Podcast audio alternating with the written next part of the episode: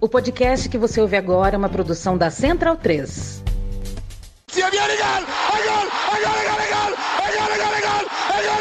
Parte Pirlo! Sì! Sì!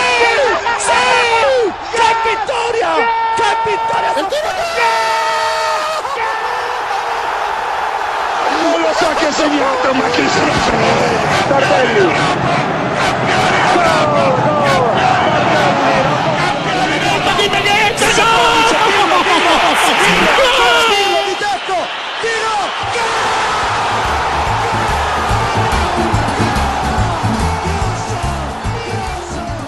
Olá a todos, sejam muito bem-vindos ao podcast da Cautiopédia, que vem chegando para a sua edição de número 15. Se na última edição a gente estava assim na expectativa, a gente estava com aquele frio na barriga, porque a Série A ia começar, agora a gente já tem um aperitivo, a gente já recebeu dois aperitivos na verdade, né? Porque estamos gravando após duas rodadas disputadas, com duas rodadas disputadas já dá para ver alguma coisa, já dá para falar muito. A gente já fala muito sem ter a bola rolando, imagina, com a bola rolando, já com essas duas rodadas finitas. A gente tem muito para falar de boas surpresas, de times que estão. é, eu sei que é muito cedo, mas digamos assim, confirmando o favoritismo. Vamos falar também sobre esse mercado que ainda não fechou, né? A gente está gravando no dia 30 de agosto, uma quarta-feira. O mercado fecha no dia 1 uma sexta-feira, então muito provavelmente teremos ainda algumas contratações bem interessantes após a gravação desse podcast, mas a gente pode falar das contratações interessantes que aconteceram entre o último programa e esse. Inclusive hoje, né? Teve, tiveram dois anúncios muito interessantes, um pela Inter, um pela Roma, mas vamos devagar, vamos devagar, que tem muita coisa para falar, vamos focar na bola. E quando a gente for falar sobre os times, a gente aproveita para se estender para as janelas e para o mercado. É claro que eu não estou sozinho nessa, estou com minha dupla dinâmica, começando com ele, Caio Bittencourt, bom dia, boa tarde, boa noite. Começou bem o Napoli, vai. Não tá dando.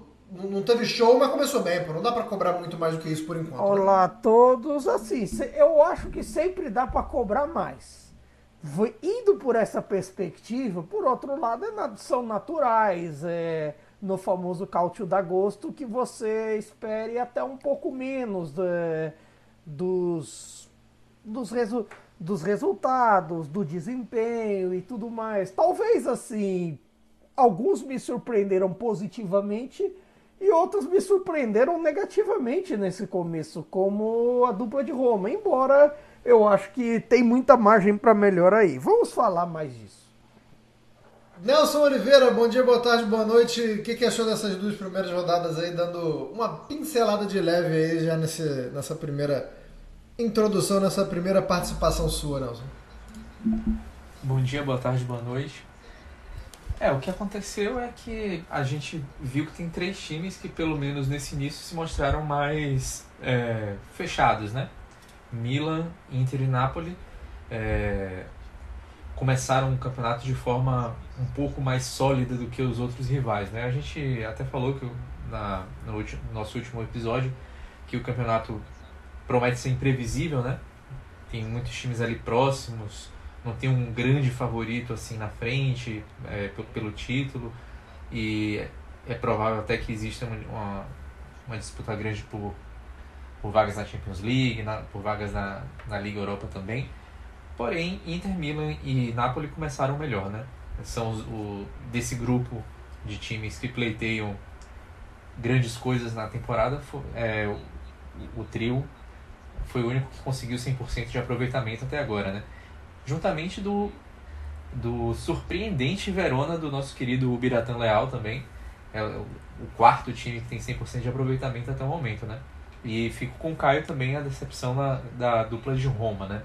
Mas, enfim, é, existe muito tempo para recuperar, mas já são cinco pontos de diferença, né? É, Roma e, e Lazio não ganharam ainda.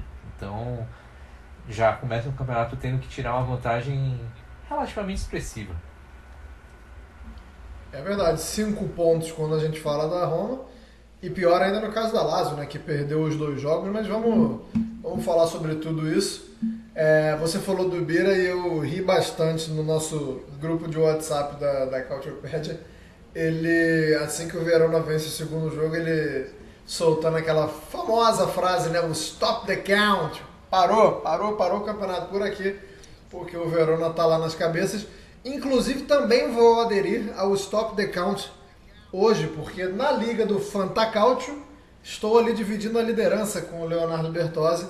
Então, por mim, stop the count também, porque se o Bira está feliz com a classificação da Série A, eu estou felicíssimo também com a classificação do Fantacalcio. Quem não conhece é o Fantasy oficial da Série A, no qual venci nas duas primeiras rodadas, mas eu não sei se essa alegria vai durar muito tempo não. Vamos falar sobre o Milan então, começar falando sobre o Milan, porque como o Nelson já citou, é um dos times que chega, é, que conseguiu 100% de aproveitamento nessas primeiras rodadas. Eu vou jogar para você primeiro, Caio, o que me chamou a atenção em relação ao Milan. O, o, é, individualmente, tem, quem terminou a temporada ou quem fez uma boa temporada na temporada passada, é, começa bem essa temporada também, né? Theo, Leão, Giroud, mas eu queria que você falasse é, do que o Milan não tinha e agora tem, que aparentemente é um lado direito, né? A gente comentou isso algumas vezes na temporada passada, como era um time torto, como era um time que você podia confiar muito na, na, nas tabelas ali de Leão e Theo, que inclusive rendeu de novo, né? Contra o Torino, saiu um belíssimo gol por ali. Mas agora o time não está, é, como eu posso dizer, cambeta, né? O time tem um lado direito, pelo menos nessas duas primeiras rodadas, é bom sempre é, trazer esse recorte, né, cara? Sim, esse início de, de algumas peças é, da turma do Chelsea, agora que dá para dizer assim para Loftus-Cheek e para Pulisic, foi um, foi um início bem interessante. Taticamente manteve o 4-3-3 da pré-temporada. O Reinders ali na esquerda também teve, teve o seu desempenho interessante. E, e nesse início parece, é, parece um time promissor. Pareceu um time dominante diante do Toro, salvo ali o momento do, do gol de empate Granata. Foi dominante diante do Bolonha na estreia e assim, no primeiro momento parece pareceu bem seguro defensivamente. Claro, agora o fato de você ter as suas peças saudáveis, você ter o seu Mike Manhã saudável, o seu Tomori saudável e Tel saudável, no fim das contas acaba pesando.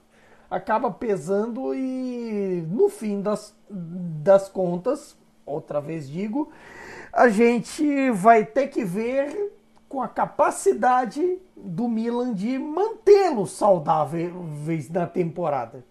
Porque sempre que a gente viu esse time jogar completo, com as melhores peças disponíveis, com o melhor que esse time pode produzir, sempre foi um time competidor e competente no fim das contas virou um, um time que que consegue ter uma solidez e que consegue transformar tudo isso em resultados. E com essa eficiência nos dois primeiros jogos, pode ser uma boa, uma boa tendência e um bom caminho para se esperar.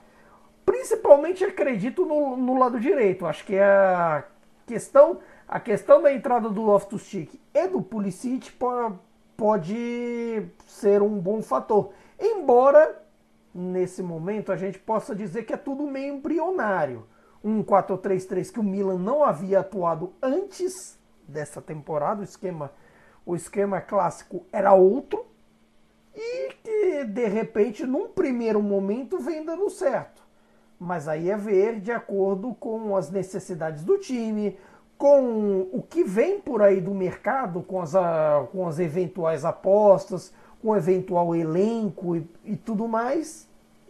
E até porque se você for parar para pensar, você tem gente que também pode pedir passagem ao longo da temporada. Você tem o caso do Chikweze, você tem o caso do Yunus Musa e por aí vai.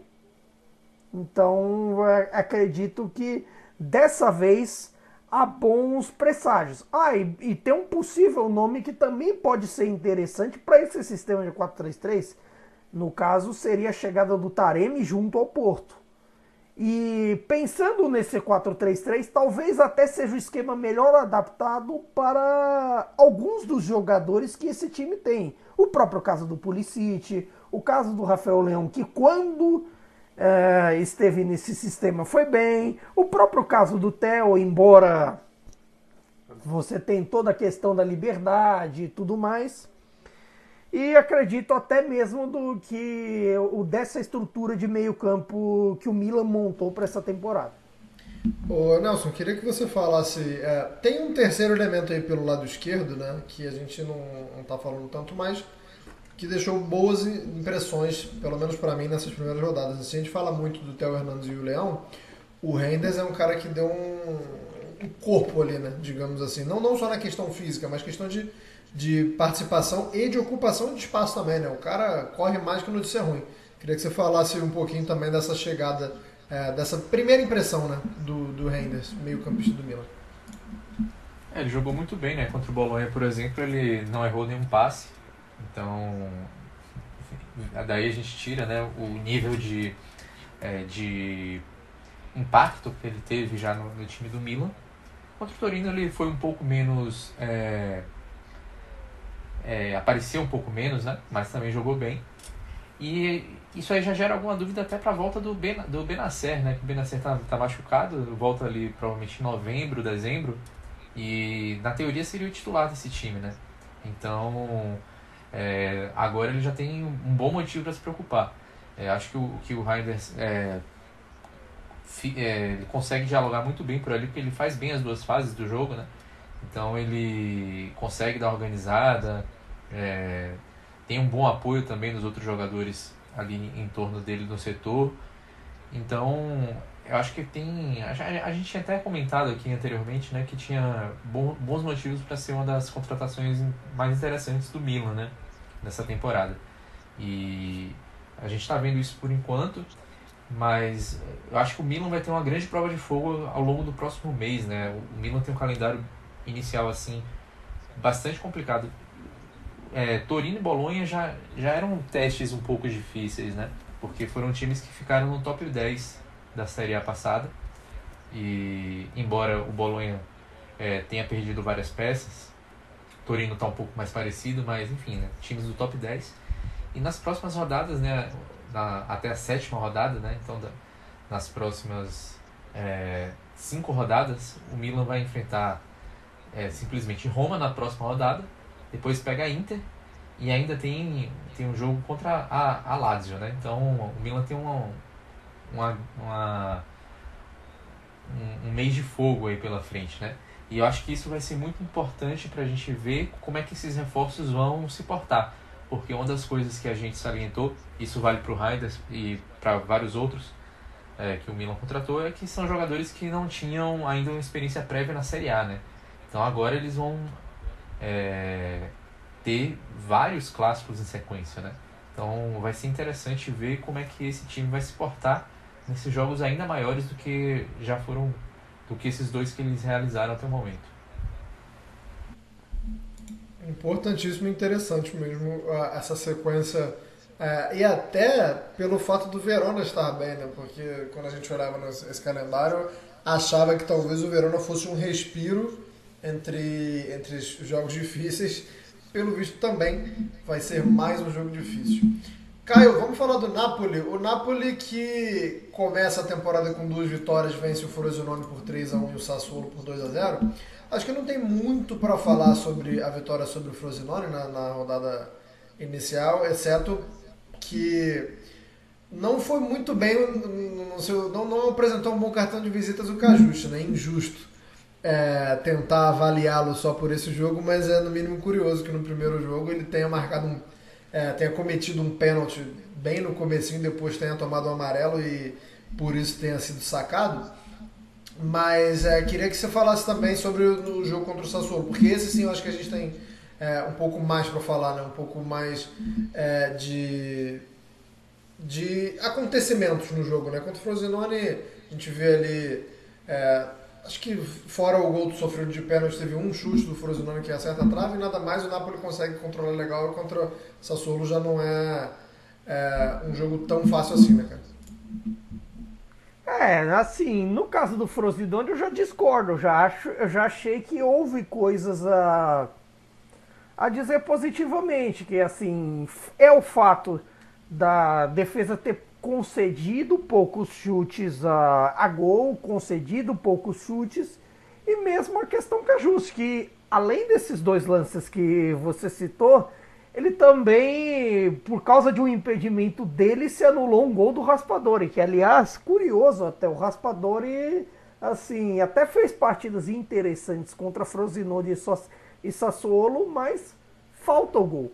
O problema dele com as redes é até latente, é, é curioso isso, e se viu até no pênalti perdido, contra o Sassuolo, em bola na trave, um monte de coisa. É curioso até como tá faltando gol para, para sei lá, para o raspador fazer as pazes com, com bom desempenho e tudo mais. O que acabou pesando um pouco, assim, nesse desempenho inicial, além do, claro, ceticismo, assim, de se o time vai se manter, se as qualidades é, vão, vão se manter e tudo mais, é um ceticismo fora de campo, se você for parar para pensar.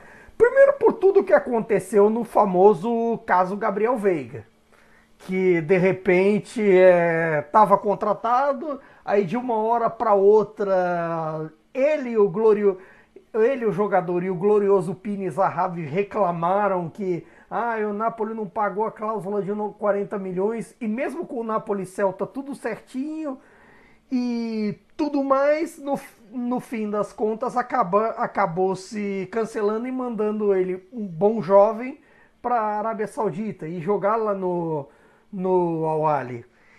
E no fim das contas acabou se descobrindo que a negociação era porque, além da, de toda a influência do Pini Zahavi, ele que colocou Mitrovic, Alex Telles, Neymar, Koulibaly, mais uma galera dentre os agenciados dele e tudo mais, no fim da, é, no fim da negociação ele ganharia 15% da cláusula. Isso já, já disseram. E por meio dessas coisas se questionou muito o mercado do Napoli. Por que você fa falou tanto disso? Porque uma da, das questões que ainda, são ponto de interrogação são a ausência de reservas à altura para algumas posições. Por exemplo, para a função do Zilinski. Talvez é, o, o Napoli fique sem um, alguém de ofício. É bem verdade que o Lindstrom, bom, bom dinamarquês que foi contratado do Eintracht Frankfurt, ele tem experiência lá no Frankfurt de meio campista, de ponta direita, de ponta esquerda, já fez ala, já fez tudo ali. É mais, até meu amigo do Napoli Brasil, glorioso Leonardo, um abraço para ele. Ele, ele chama o Elmas, que é o Severino do Napoli. Ele é pau para toda obra, ele joga em diversas funções e tudo mais. E o Lindstrom é um pouco disso também. Mas é baseado nesse tanto de funções, desse tanto de espremer os jogadores em, em suas qualidades, que há um ponto de interrogação sobre o que pode ser o melhor desempenho de, desse time. Você também tem essa questão com o Raspadori também, que faz, é, faz função de meio campista e faz também de, de duas pontas, tanto na esquerda quanto na direita. Tudo bem, isso acaba por ser uma vantagem para o Rudi Garcia, porque de certa forma, em comparação ao Spalletti, ele é menos como é que eu posso dizer, ele é menos é, fiel a um sistema. Isso se viu até nas partidas contra Frosinone e Sassuolo. Se viu, por exemplo, até no jogo com o Sassuolo, uma certa construção ali um pouco mais recuada. Eu achei, por exemplo, que, que Anguissa e Zilinski não estavam tão altos. E, sinceramente, eu, eu, eu particularmente não, não sou muito fã, mas aí é questão de jogo minha. E, e no meio de, dessas questões, há um pouco da dúvida sobre a zaga, porque mesmo com um desempenho interessante, você tem a questão do, de uma dupla de Hackmani com Juan Jesus, que no fim das contas eles acabam por, por não ter uma confiança, por ele ser Juan Jesus, por ele ter uh, essa capacidade de fazer uma partida de Maldini num dia e fazer uma partida de Emilson Kribari no outro, de Fidelef no outro dia, aí fica essa questão. E aí muita gente até queria um novo zagueiro, mas é, por enquanto por enquanto é de se esperar que o Napoli não vá mais atrás de ninguém depois de Lindstrom, Cajuste, que até quando entrou diante do Sassuolo fez um jogo interessante, e o Lindstrom. E no fim, das, uh, no fim disso tudo, é... por outro lado, esses, é, esses dois primeiros jogos deram algumas certezas de desempenho. A certeza do, do Kvaratskhelia, a certeza do Osimhen e, e assim a, a questão do Politano ainda ter o seu espaço, já que Lozano não estará mais entre nós.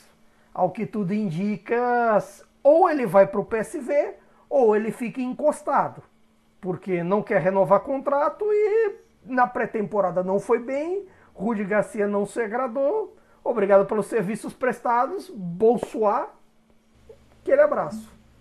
Importante você ter falado do Kvaratskhelia porque ficou fora no primeiro jogo, a lesãozinha muscular e aí no segundo jogo já, já entrou em campo mostrando que não era nada grave, nada para se preocupar. Nelson Oliveira, Inter de Milão é um dos times que você falou no começo do programa, que também começa o campeonato com 100%, e além disso, tem também uma contratação muito interessante anunciada hoje, o Benjamin Pavar, não confundir com Benjamin Arrola, tá? Que geralmente aparece aí pra galera narrar e comentar nos jogos ao vivo. Estamos falando de Benjamin Pavar, que vem do Bayern de Munique, é, cerca de 30 milhões de euros, né? tem as questões dos bônus, mas é um jogador que fez muito esforço para ir para Inter de Milão. É, queria que você falasse também sobre isso, Nelson, de como ele vai encaixar no time, mas é, se isso mostra de alguma forma uma Inter mais forte no cenário europeu, depois de chegar na final de Liga dos Campeões, ou o Pavar simplesmente queria meter o pé do Bayern e, e forçou porque a Inter era quem estava mais próxima mesmo? É um jogador que vai ser titular. É... O lado ruim para o interista é que o Darmian vai para o banco. O Darmian é um, jogador que é sempre muito regular e antes ele é, meio que alternava com o Dumfries, né? Mas agora tem um quadrado, então o Darmian vai, deve ser utilizado mesmo como, como zagueiro. Então agora ele vai para o banco, a não ser que o Pavar é, não se adapte ou, ou, ou vá mal e tal. Então o Darmian vai para o banco, né? E assim, é o zagueiro que depois do, do Bastoni era o zagueiro mais regular que a Inter tinha no elenco no momento, né? Então por esse lado é uma perda, mas obviamente é um, um upgrade, né? O Pavar é um campeão do mundo, é um, cara que, assim como o Darmian, também nasce como lateral e joga por ali como terceiro zagueiro ali pela direita. Então acho que vai ser é, um nome que precisava, né? Ainda precisava contratar um zagueiro é, expressivo, né? Depois que perdeu o screener gratuitamente, então demorou, mas acabou fazendo essa contratação, né? É, eu estava até dando uma olhada em fóruns, né? Sobre o mercado da Inter, né? Comentários, pessoas é, que estavam dando uma analisada no, no, no, mercado da Inter e que o Pavar acabou surgindo como uma opção depois que, enfim, que a Inter tinha como primeira é, alternativa a contratação do Aspilicueta, né? Que acabou se transferindo para o Atlético de Madrid é, por questões pessoais, mas já estava tudo meio encaminhado assim. Então a Inter tinha como ideia fechar com as películas gratuitamente, usar essa grana no Lukaku. E acabou que as duas as duas, as duas negociações deram errado, né? Então aí o que a Inter fez? Pegou dinheiro, um dinheiro maior e investiu no Pavar, que já tinha esse interesse há um, há um tempo, mas o Bayern não liberava é, por uma questão de que não tinha um substituto. E acabou usando menos, né? Fazendo contratações é, com menos custos no ataque, né? Que foi buscar o Arnautovic e o Alex Sanches, né? Só que isso pode acabar gerando problemas, né? Porque o, o Alexis Sanches e, e o Arnautovic são jogadores que, além de já estarem com uma certa idade, eles têm problemas recentes, né? É, histórico recente de problemas físicos. Então, a Inter pode acabar se vendo meio em apuros, né? Se esse histórico acabar se confirmando lá na frente. O Thuram, apesar de ter jogado bem, deu uma assistência já, ele ainda não fez gol, então isso também pode gerar uma pressão e acabar ficando muito peso em cima do Lautaro, né? O Lautaro foi o melhor jogador da Inter nessas duas primeiras rodadas, marcou os dois gols da, da vitória sobre o Monza, também marcou contra o Cagliari e, e é interessante como o Lautaro a gente não dá para cravar ainda porque o Lautaro tem um ele tem uma peculiaridade, né? Ele faz gols em muitos jogos, depois tem jejuns enormes, né? Então assim, ele começou a rodada ou desculpa, começou a temporada parecendo que está conseguindo é, interpretar bem essa nova função dele de líder do ataque, né? Porque ele nunca foi, desde que chegou a Inter, o atacante ou centroavante principal. Ele sempre jogou naquela posição, mas tendo um, um 9 mais clássico ao lado, né? Dessa vez, não, ele tem é, sido utilizado como o, o fazedor de gols do time nessas duas rodadas ele mostrou bem. É, é, mostrou que está bem, é, bem na cabeça dele. Né? Ele está com moral, né? o capitão do time. Tem, já fez mais de 100 gols pela Inter. É, essa temporada provavelmente vai entrar no grupo dos 10 maiores artilheiros do clube também. Então ele está tá com moral nesse momento. Agora vamos observar como é que ele vai se portar se algumas dificuldades acontecerem. Né? Então, assim, como a Inter tinha o Correa, que não, não rendia praticamente nada, talvez não seja tanta diferença assim. Ô, Caio, vou, vou ficar no ataque, é, mas não focando no Lautaro, né? O, o, foco é quem, quem vai fazer essa parceria.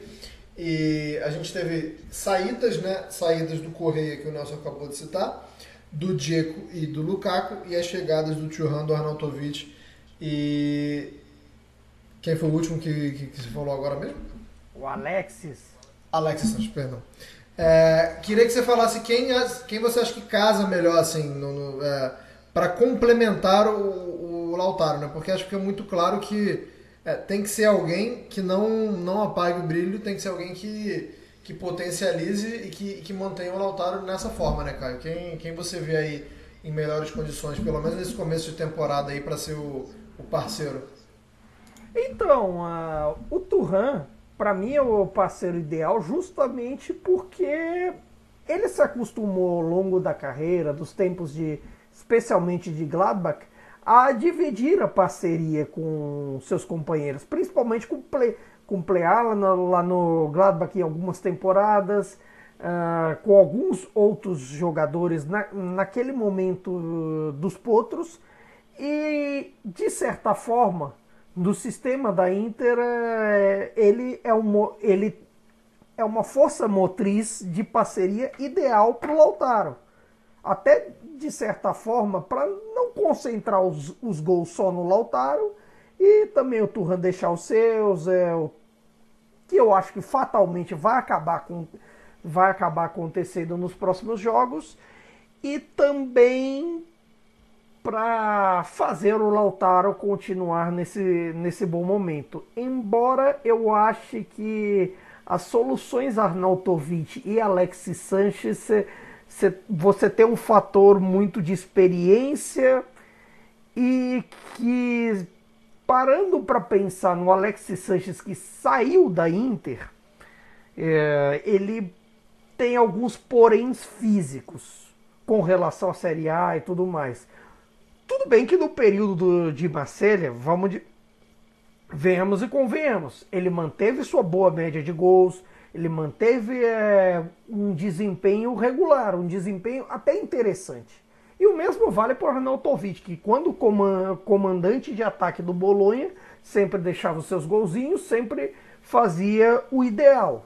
E até esse ideal é o que é preciso para estar no elenco da Inter mas para a titularidade não se pode pensar que não seja Lautaro e.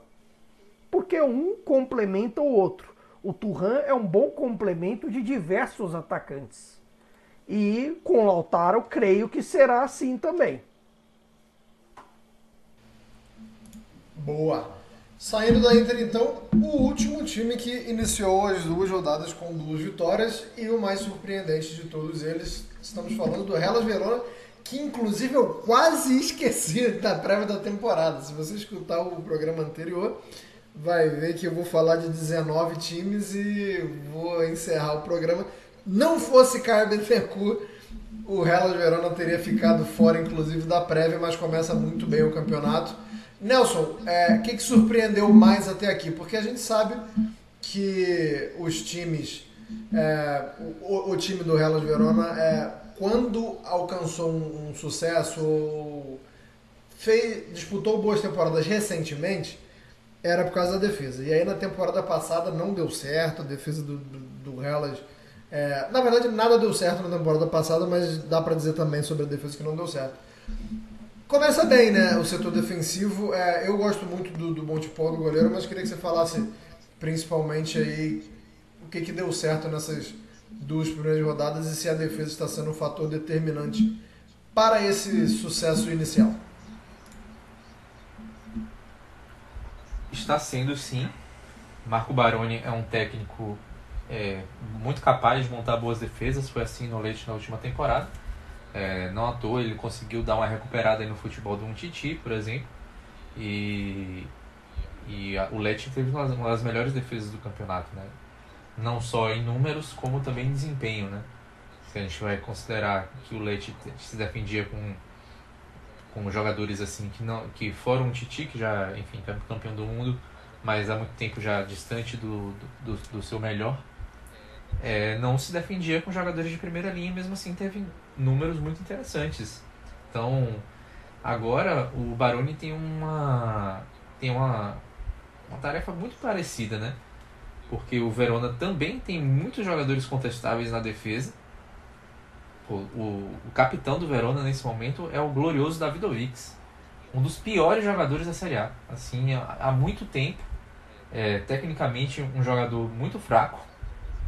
É, é, enfim, ele tá lá, é o capitão do time no momento. E tá lá sendo o, o líder da defesa, o, o, jogador polonês.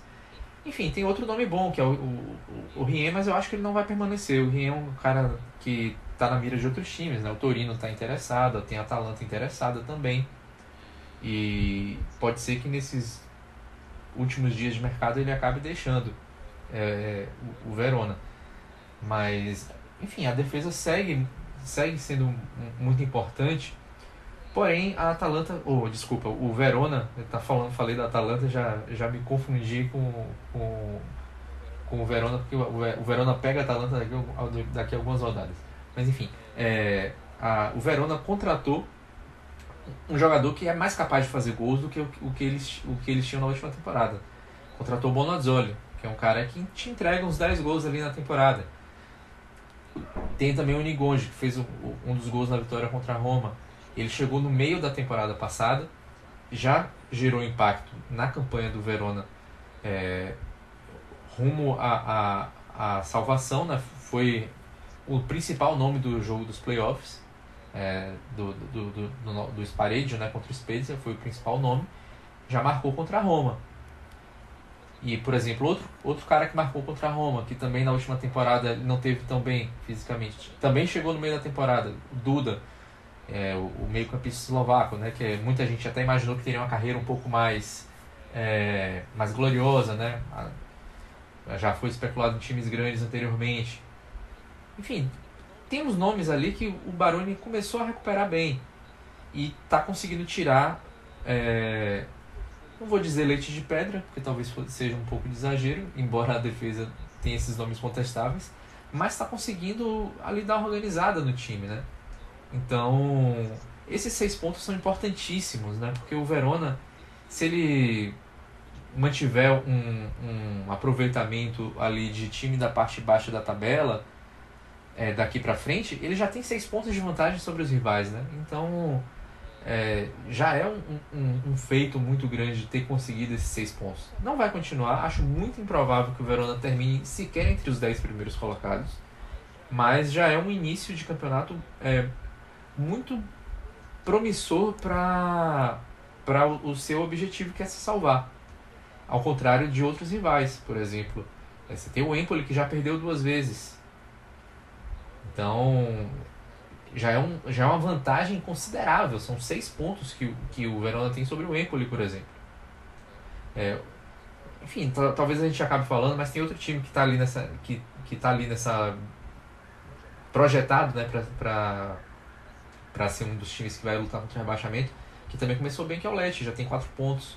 Enfim, esses times que têm é, um objetivo mais modesto, quando eles começam no campeonato em alta, assim, acaba virando a chave, né?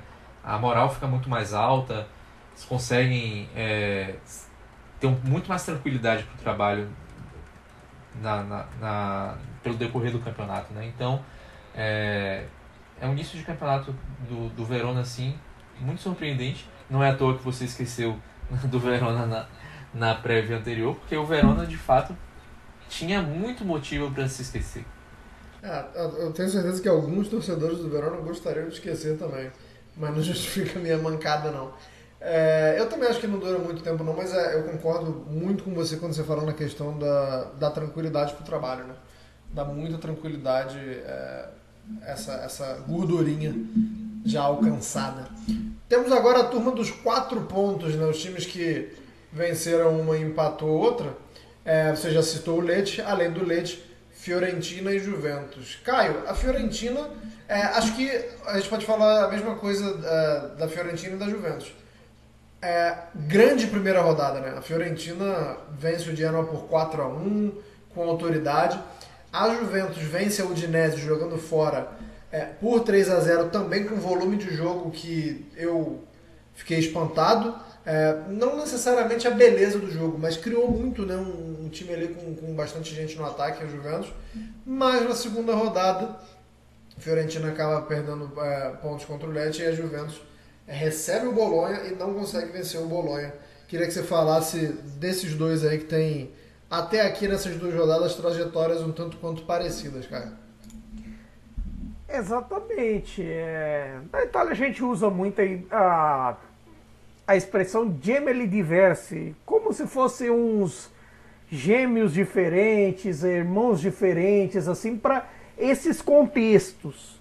Então, no, me no meio disso, eu acredito que até as partidas de Fiorentina e Juventus, em certos momentos, pelo menos da primeira rodada, pareceram uma fotocópia, ou uma xerox, se você preferir, porque o desempenho nos 45 iniciais, tanto da Fiorentina com o Genoa, quanto da Juve com o Dinese, foram avassaladores de domínio do meio campo, de criação a toda hora, de atacantes sendo abastecidos a todo momento e por aí vai.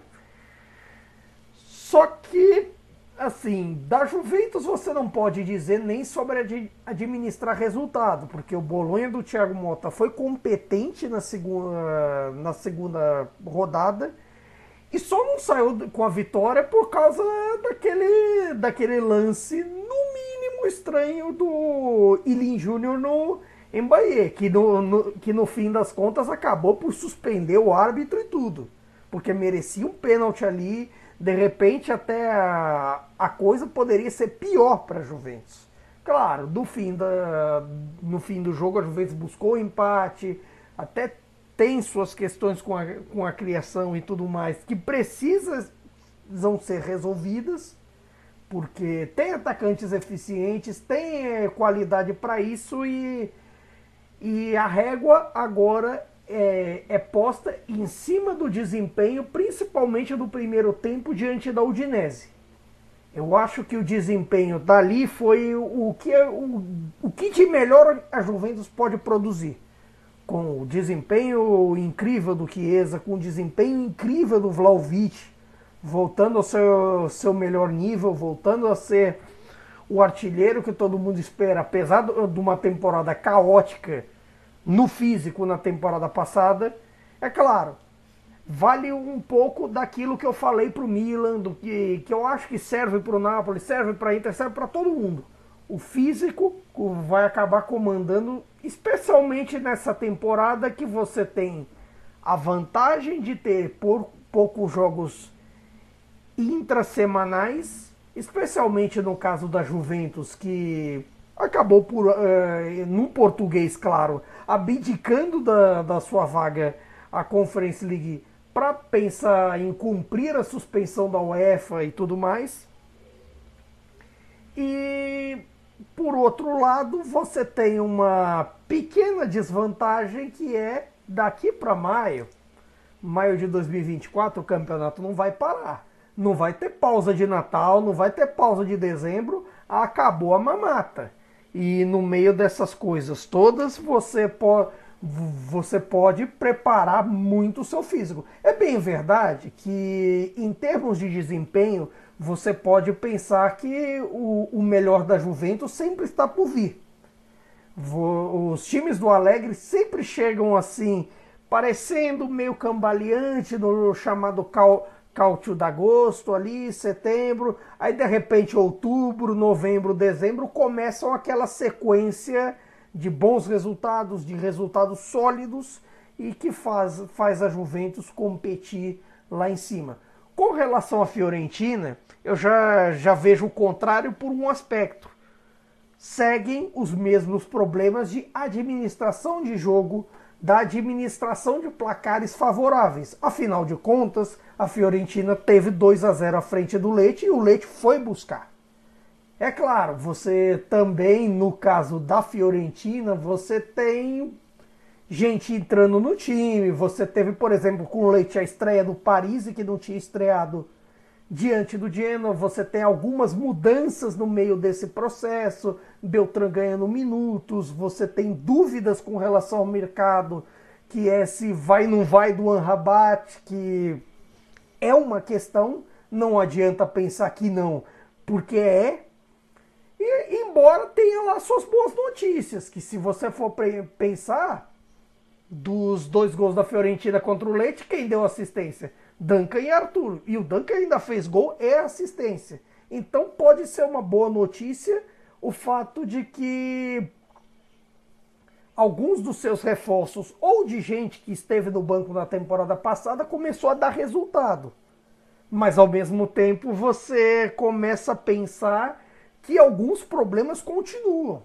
E esse problema do time do Vincenzo italiano de administrar partidas quando se está na frente e até mesmo dos tradicionais problemas defensivos deles podem ser um, pro um problema pensando a longo prazo, pensando até mesmo de Europa, que não falaremos aqui nessa semana gloriosa. É, de, deixa, deixaremos para as próximas edições. Embora vamos falar um negócio. Nós vamos sentir uma saudade desgraçada de falar de sorteio de Champions e de Europa League daqui para frente. Vamos, vamos. Estão querendo acabar com, com a alegria do povo, que é o sorteio. Estão ah, querendo acabar, não, não vão acabar. O sistema, o sistema, é, o, o sistema suíço vai acabar com a alegria do sorteio da fase de grupos. Mas em compensação vai manter do mata-mata a princípio. Por favor. É, e Nelson, a, citei a Fiorentina e a Juventus porque tiveram é, cenários parecidos, mas legal falar também do Leite, né? É, eu não sei se isso é um parâmetro que a gente já pode observar ou se foi uma coincidência, porque fazer, fazer recorte de dois jogos é muito complicado, né? Não, não dá para estabelecer realmente é, quem trabalha com análise de dados, por exemplo, não, é, um, não é uma amostragem muito grande. Mas a gente vê um Leite que faz segundos tempos melhores, né? Não sei se isso é algo que já dá pra gente falar, ou como eu disse, é só uma coincidência, mas de fato o Leite vence a Lazio de virada, na, com, com, inclusive dois gols é, nos últimos 10 minutos, e busca o empate contra a Fiorentina é, depois está perdendo por 2 a 0 Tô viajando, é um parâmetro ou dá para focar em outras coisas no Leite? é uma coisa porque o Leite tem um elenco muito jovem, né? Então tem uma garotada ali que tem uma resistência boa, né? Então, acho que isso tem um impacto, sim. Mas a gente tem, outra, tem outros fatores, né? O, o, o Leite é, é um time que, apesar de ter mudado o comando técnico, é um time que ainda tem muitos jogadores é, da última temporada e também é um, um, um time que ainda tem jogado de uma forma parecida, né? Por exemplo, o que não deu certo ainda até agora é o fato de o Estrefeza ter jogado de, de falso 9. Isso aí não funcionou muito bem até o momento. Porém, outros jogadores foram lá e, e, e seguraram a, a responsabilidade, né? Tá, por exemplo, você tem o, o fator do, do Almqvist, jogador da Suécia, né? Também já, já é, já um, um, cara que também já estava ali, já, já num momento de preparação física um pouco mais avançado, por exemplo, então isso acaba influenciando. Enfim, os reforços foram bons, né? É, pro, pro que o Leite se propõe a fazer de futebol. Então, eu acho que o que o Leite mostrou é que vai continuar sendo um time que vai incomodar os grandes, né? Eu acho que ele tem essa possibilidade. E conseguiu, por exemplo, manter alguns, alguns nomes e, e, tra e trazer até de volta, né? Por exemplo, o, um jogador importante para a última temporada, o, o Duncan ainda nem, nem chegou a jogar novamente. É, foi emprestado pelo Bordeaux, o, o Leite demorou para conseguir fazer a, esse empréstimo se tornar uma transferência definitiva, né? Então, é, é, você vê, né? Como, como o sistema funciona muito bem. Por exemplo, o, o que fez gol contra, contra a Fiorentina. É um cara que jogou na, no, no time, no time sub-23 da Juventus. Até chegou a jogar no time principal no jogo de Copa Itália. Mas estava aí rodando pela Série C. Né? O, Tunis, o tunisino estava jogando, tava rodando pela Série C. O, o que aconteceu na Série C? Ele era um ponta, começou a jogar um pouco mais recuado. Aí o scouting do Leite, que é muito bom, viu, bom, esse cara aqui, ele me serve. Ele ainda tá, mudou de posição há pouco tempo, ainda é novo, acabou de fazer 24 anos. Vou pegar esse cara aqui, ele não deve ter jogado na seleção da Tunísia por acaso não. O Rafinha já tem 19 jogos pela seleção da Tunísia, bastante. E estava rodando sempre nas divisões inferiores aí da, da Itália. É, jogou só em primeira divisão, jogou só 9 jogos pelo Standard de Liège. Então, pegou o cara para jogar ali de meio campista, um dos, cara, um, dos três ali do meio campo e o cara já, já, já chegou dando resultado. Fez um golaço, inclusive. Um dos gols mais bonitos da última rodada. Então, assim, eu, eu, eu, eu acho que o Leite vai dar muito trabalho, porque consegue descobrir jogadores pouco valorizados, pouco badalados, mas que acabam, te, acabam entregando é, resultados acima da, da do, que, do que se esperava deles assim no, no, no papel, né? Um, cara pouco badalado, mas que entrega um, um, um nível mais interessante do que, do que pareceria possível Joga entregar. mais do que parece, né, Leite? É, Caio, vamos agora partir para a meiuca, times que estão oferecendo boas e mais impressões, né? É, e acho que a gente pode colocar todos eles nesse, nesse bolo, não só porque perderam um jogo e ganhou o outro, né? Porque Pode acontecer de você perder jogando bem, pode acontecer de você ganhar jogando mal, mas é, é curioso como Atalanta e Monza venceram jogando muito bem e perderam jogando muito mal. No caso da Atalanta, é, venceu na primeira rodada contra o Sassuolo. É, acho até que o primeiro tempo nem tanto, não jogou muito bem não, mas no segundo tempo e, e, já vou entrar um pouco no que eu ia te perguntar, que eu acho que é mostrando as peças, né? Quando a, quando a Atalanta mexe, quando aciona jogadores do banco de reservas no jogo contra o Sassuolo, o time melhora bastante. É, e aí a gente fica sempre brincando, né? Não sabe se o Gasperini escalou errado ou se mexeu bem. Mas mostra é, coletivo, mostra um grupo grande e no qual ele pode achar soluções durante o campeonato, durante os jogos mas nada disso é, valeu no jogo contra o Frosinone e a Atalanta acabou perdendo por 2 a 1 O Monza já começa o campeonato perdendo para a Inter de Milão, mas consegue uma boa vitória, uma vitória bem, bem importante contra o Empoli, porque controlou o jogo, foi sólido e quando foi exigido, de Gregório estava lá. Né? Eu, eu, eu gosto do goleiro de Gregório, queria que você falasse desse da dicotomia de Atalanta e Monza nessas primeiras rodadas. Olha, eu acho que essa dicotomia dá para estender para todo mundo que tem três pontos. Porque isso vale também para o Frosinone e para o Genoa. Porque o Frosinone, você teve aquele jogo que assim, você ameaçou pouco o Napoli, é bem verdade, também por méritos defensivos do Napoli, mas assim, um destaque em comum entre os dois que foi o Haruí, é, bem no jogo com, com o Napoli, bem no jogo com a Atalanta, e o caso do Genoa que no fim das contas a reteg mania começou. A Reteg, assim, o que a gente esperava do Reteg é isso, esperava e espera do Reteg é isso aí que ele fez contra o Lazio. O gol a seu estilo e tudo mais. E o Monza, assim, o primeiro jogo, assim, você perder para Inter em San Siro, até da forma como foi, pode acontecer. Meio que assim, tá na conta do chá. Então, assim, os três pontos estão ali dentro do esperado.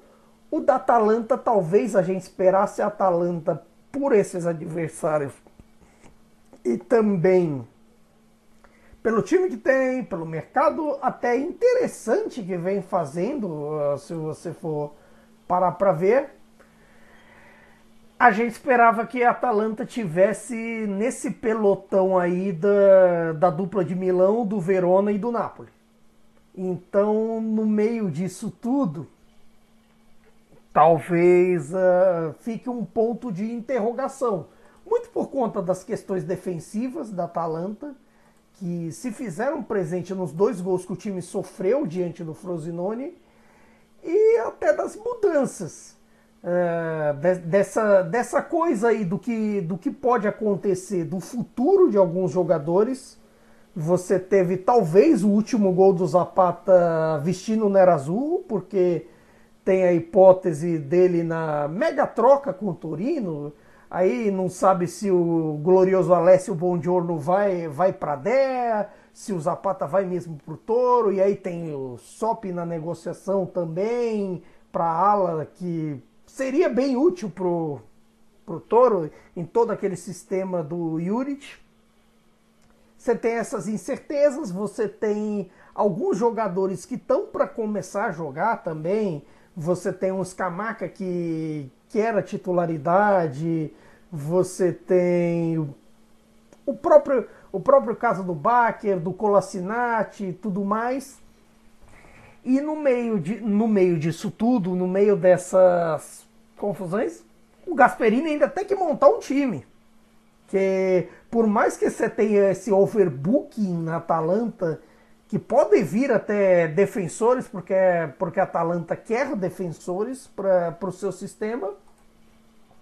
Por mais que você tenha overbooking, o futebol ainda se joga com 11. E aí vai ter uma galera que pode ficar de fora. Então, assim, é parte do processo também. No caso da Atalanta, é a montagem de um time novo uma, em alguns casos até mesmo se pode dizer remontagem e por aí vai. E o resto, assim, aí já passando também para a turma do, dos poucos pontos, é assim, tirando a Salernitana que em certos momentos eu achei até que merecia vencer a Udinese, é difícil de puxar algo positivo dos, de alguns aqui. Quer dizer, Talvez do, do Cagliari, se você pensar na estreia. Mas de resto, tem uns até que me surpreenderam negativamente. É isso, vou pular um monte de gente para a gente finalizar o programa falando da decepção inicial, né? Que a gente citou que a dupla da capital tinha decepcionado, então vamos focar na, na Roma, que fez um ponto nos rodadas, é, o ponto contra a Salernitana, jogando no Estádio Olímpico, e depois é derrotado pelo Hellas Verona, e a Lazio, que estreia com uma derrota contra o Leite e tem uma segunda derrota contra o Genoa. É, acho que a Lazio, não porque perdeu duas vezes, mas em questão de, de nível exibido mesmo de futebol apresentado ou não apresentado, né, Nelson? Acho que a Lazio fica um pouco mais abaixo. As duas anunciaram contratações hoje, é, as duas equipes. A Lazio anuncia o Guendouzi, que chega do, do Olympique de Marseille, aquele que jogou no Arsenal, o cabeludo, né?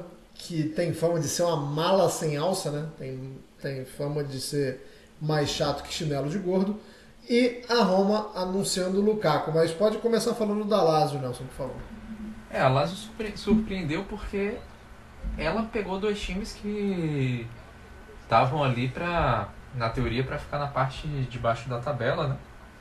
Genoa que acabou subindo é, na última da estava na Série B da última temporada e o Leite que também é, escapou do rebaixamento por poucos pontos, né? Então a gente acho que tem muito de, do peso aí da saída do Milinkovic Savic, porque enfim você acabou desmontando, né? Um trio que era simplesmente o trio das alegrias para Lazio durante muito tempo, né? É, o Luiz Alberto continua lá, saiu até a notícia hoje de que renovou o contrato, ainda não foi anunciado oficialmente, mas é o que tudo indica que vai ser anunciado ainda nas próximas horas. E você tem o Immobile, que, enfim, né, um ano a mais de Immobile. É, o Immobile já, tem, já é um cara que tá, passou dos 30, né, tá um 33. Então, daquele grupo ali, talvez o que fosse mais constante é, no, no, no, no, que tenha sido mais constante no último ano era o, era o Milinkovic Savic, né? E ele saiu.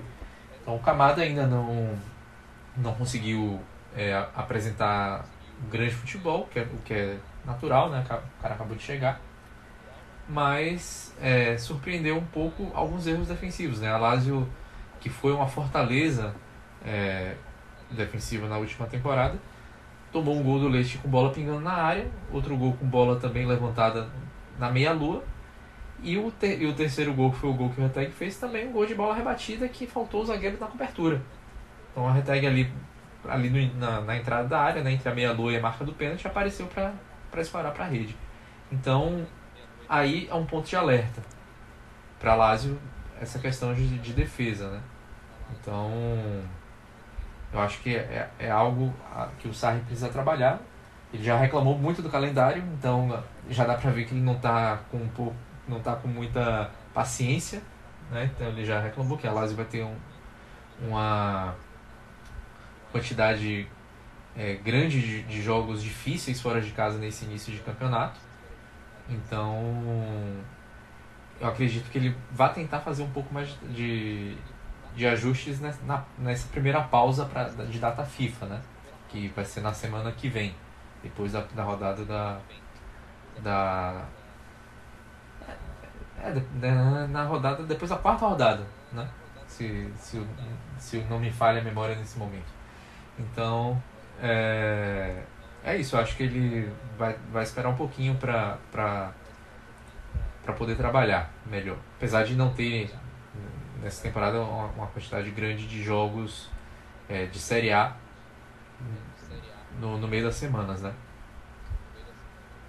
E. e a Roma, né? O, o, Primeiro que o Belotti fez gol, né?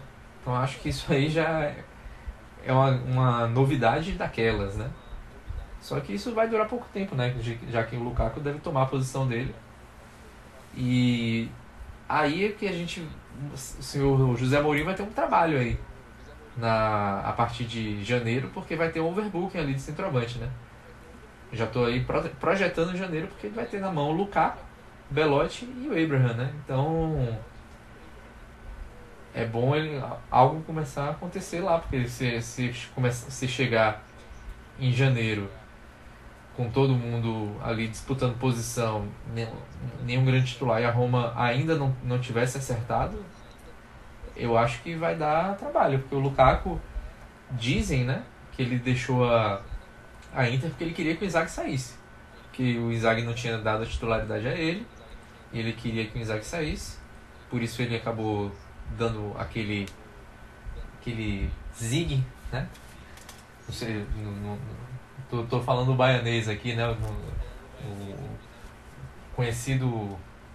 É, enfim, o Zignal. Como é que você chama? Eu tô, até me perdi por aí. Quando, quando você dá. Enfim, fazer um ghosting, né? Na, na, dá um perdido. Pronto, me, me veio.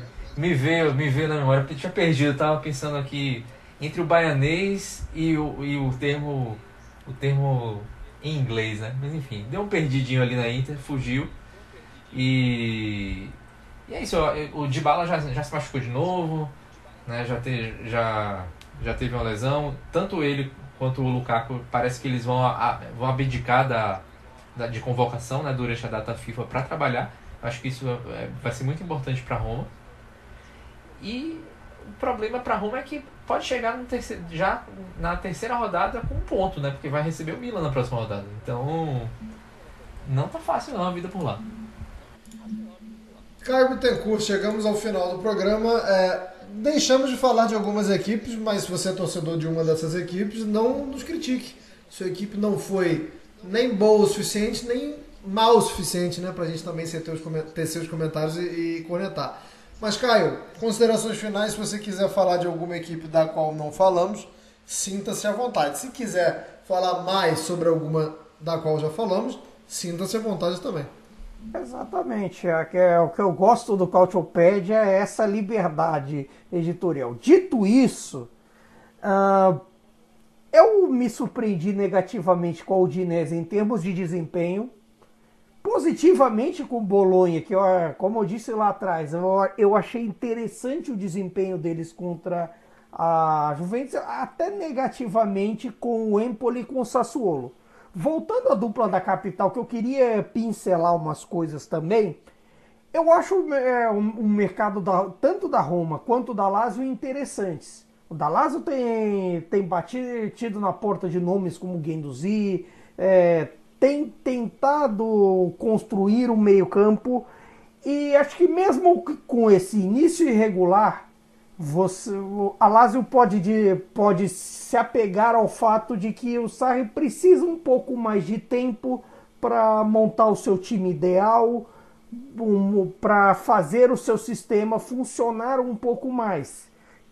Isso a própria história do Sarri, do Sarri conta assim, perder as duas primeiras para o Sarri não é um grande problema. Se você lembrar do começo dele no Napoli, ele só venceu um em cinco jogos na, naquela primeira temporada dele em 15 e 16. Depois saiu dali para dali da parte de baixo para disputar o título.